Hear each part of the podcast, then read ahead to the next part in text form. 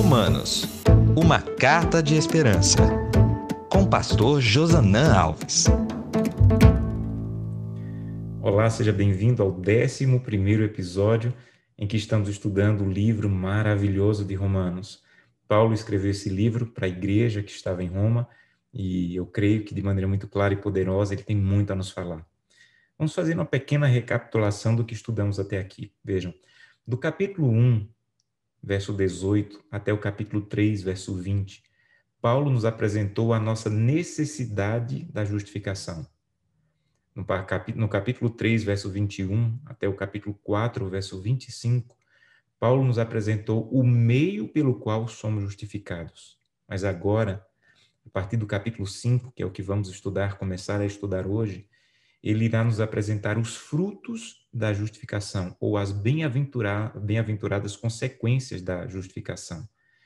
Tudo que ele vai apresentar é, no capítulo 5 depende do verso de abertura, o verso 1.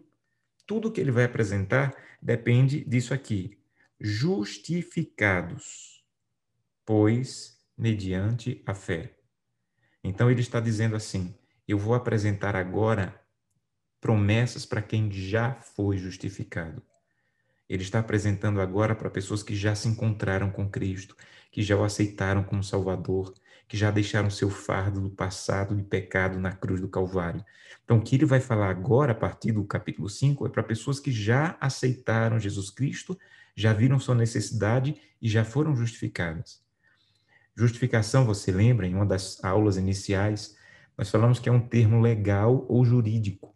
O contrário de justificação é condenação.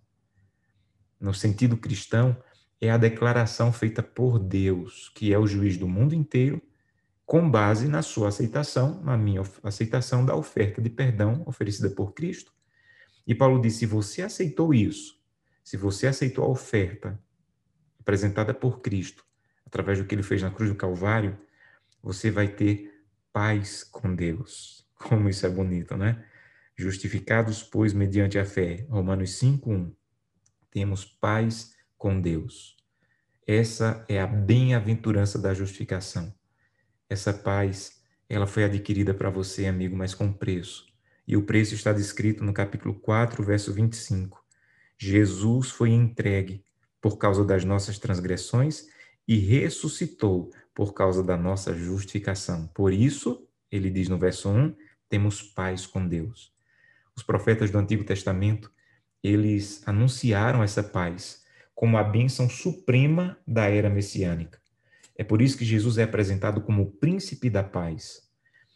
Note que Paulo, ele está falando não de paz de Deus. Ele fala de paz de Deus em Filipenses 4:7, a paz de Deus que excede todo entendimento. Mas em Romanos 5, ele está falando da paz com Deus. E uma coisa é diferente da outra. A paz de Deus é um sentimento. É você estar em paz, recebendo a paz da presença de Deus em sua vida. É você caminhar e sentir Deus caminhando ao teu lado. Já a paz com Deus não é um sentimento, é um relacionamento.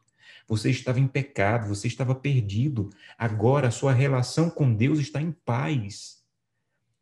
A paz de Deus, de Filipenses 4:7, é me dada diariamente pela comunhão todo dia que eu vou à presença de Cristo, apesar das turbulências que eu estou enfrentando, eu posso receber a paz de Deus em minha vida. Já a paz com Deus, em Romanos 5,1, ela foi me dada no passado, quando eu aceitei Jesus Cristo e fui justificado. A paz de Deus, de Filipenses 4,7, depende do que eu faço.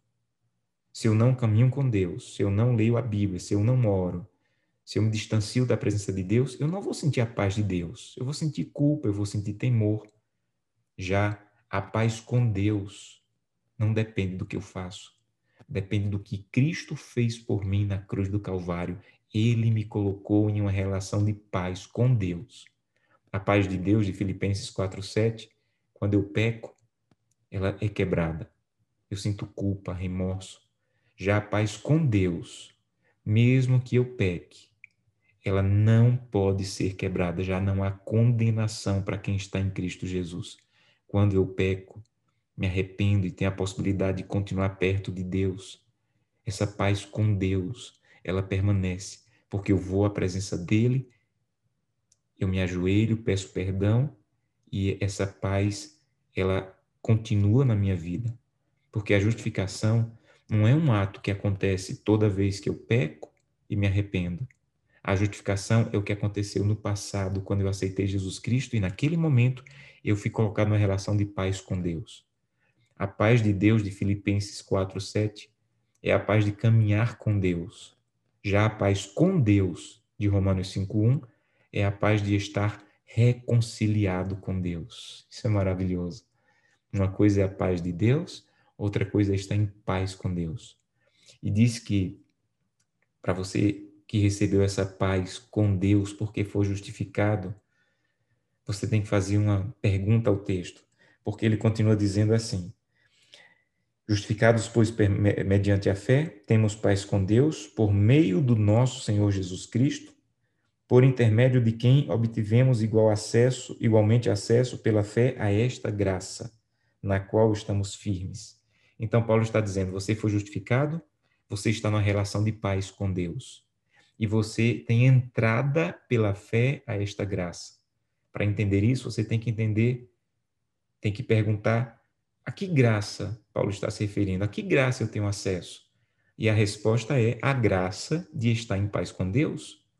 Essa palavra entrada que ele usa aí no verso 2, que eu tenho agora entrada, acesso, ele é introduzido, é, outras versões dizem, essa palavra ela é usada apenas três vezes no Novo Testamento.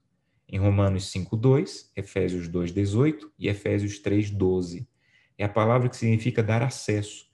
Essa palavra, ela dá a ideia da nossa incapacidade de entrar à presença de Deus e estar em paz com Ele. Alguém precisa me introduzir à presença de Deus. É isso que Paulo está dizendo. Por meio de Cristo, eu tenho acesso à graça de estar em paz com Deus. Sozinho eu não consigo, não importa quais sejam as minhas obras. No Antigo Testamento, esse acesso à presença de Deus, ou essa introdução à presença de Deus, era feita por meio do sumo sacerdote, que apresentava o cordeiro, o sangue do cordeiro, diante de Deus no santuário terrestre.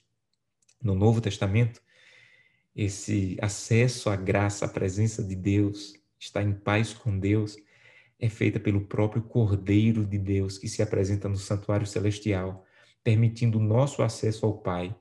Essa é a base do livro de Hebreus. O livro de Hebreus ele quer provar que por meio de Cristo eu estou em paz com Deus e tenho acesso a Deus porque o verdadeiro sumo sacerdote e o cordeiro, ele me apresenta e me leva à presença de Deus. E ele diz que se você entender isso, você vai estar firme na graça. Alguém já te perguntou assim: "E aí, irmão, está firme na graça?" Eu já ouvi algumas pessoas perguntando isso. E aí você diz assim: "Sim, estou firme na graça." Ah, mas sabem, o que Paulo quer dizer não é isso. Paulo não quer perguntar se você está firme na graça. Paulo está afirmando que se você for justificado, você está em paz com Deus, você tem acesso à graça, à presença de Deus e você está firme na graça. Ele está afirmando, não depende de você, não depende dos seus sentimentos, depende da atitude salvífica de Jesus Cristo na cruz do Calvário. Então, Paulo, quando ele apresenta a os resultados da justificação, as bem-aventuranças da justificação, ele diz que você está em paz com Deus, que você tem acesso à graça de Deus, que você está firme nessa graça e que você pode se gloriar na esperança. Ah, meus amigos, o objetivo da nossa esperança é a glória de Deus se revelar em nós. Esse é o grande objetivo. O grande objetivo é um dia Jesus aparecer nos céus com poder e grande glória, como descrito em Marcos 13, 26. E ele irá glorificar os seus santos, como está escrito em 2 Tessalonicenses 1,10. E então os salvos, Deus seja louvado, serão novamente aquilo para o qual foram criados, a imagem da glória de Deus, como descrito em 1 Coríntios 11, 7 e Tiago 3, 9. Então, o grande objetivo de Deus nos colocar nessa relação de paz com Deus é para que a glória de Deus para a qual fomos criados seja completamente revelada em nós novamente. Então, quando Paulo apresenta os frutos ou as bem-aventuranças da justificação, ele diz: você vai estar em paz, é algo que aconteceu no passado. Quando você aceitou Jesus Cristo e foi justificado, você foi colocado numa relação de paz com Deus. Isso aconteceu no passado. Agora, no presente, o que é que acontece no presente? Você está firme na graça. Esse é o efeito diário da justificação. É o seu privilégio todos os dias desfrutar da graça e estar firme na graça.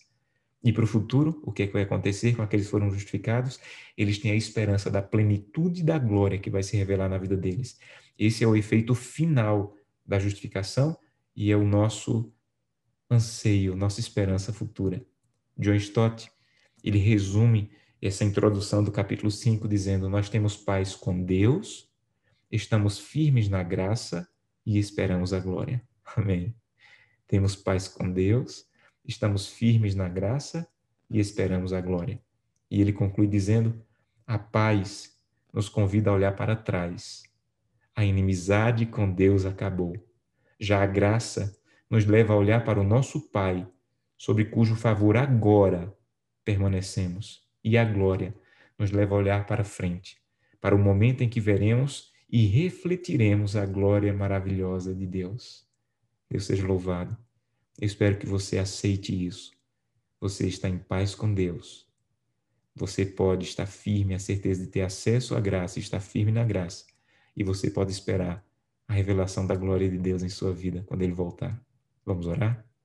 Querido Deus, muito obrigado por essa introdução tão perfeita, profunda no capítulo 5 de Romanos. Ajuda-nos a aceitar. Somos amados por Deus porque fomos justificados, estamos em paz, uma relação de paz com Ele. Temos acesso à graça para mantermos essa paz, para mantermos a Tua presença a cada dia. E um dia seremos glorificados quando o Senhor retornar, e esse é o nosso desejo. Em nome de Jesus, amém.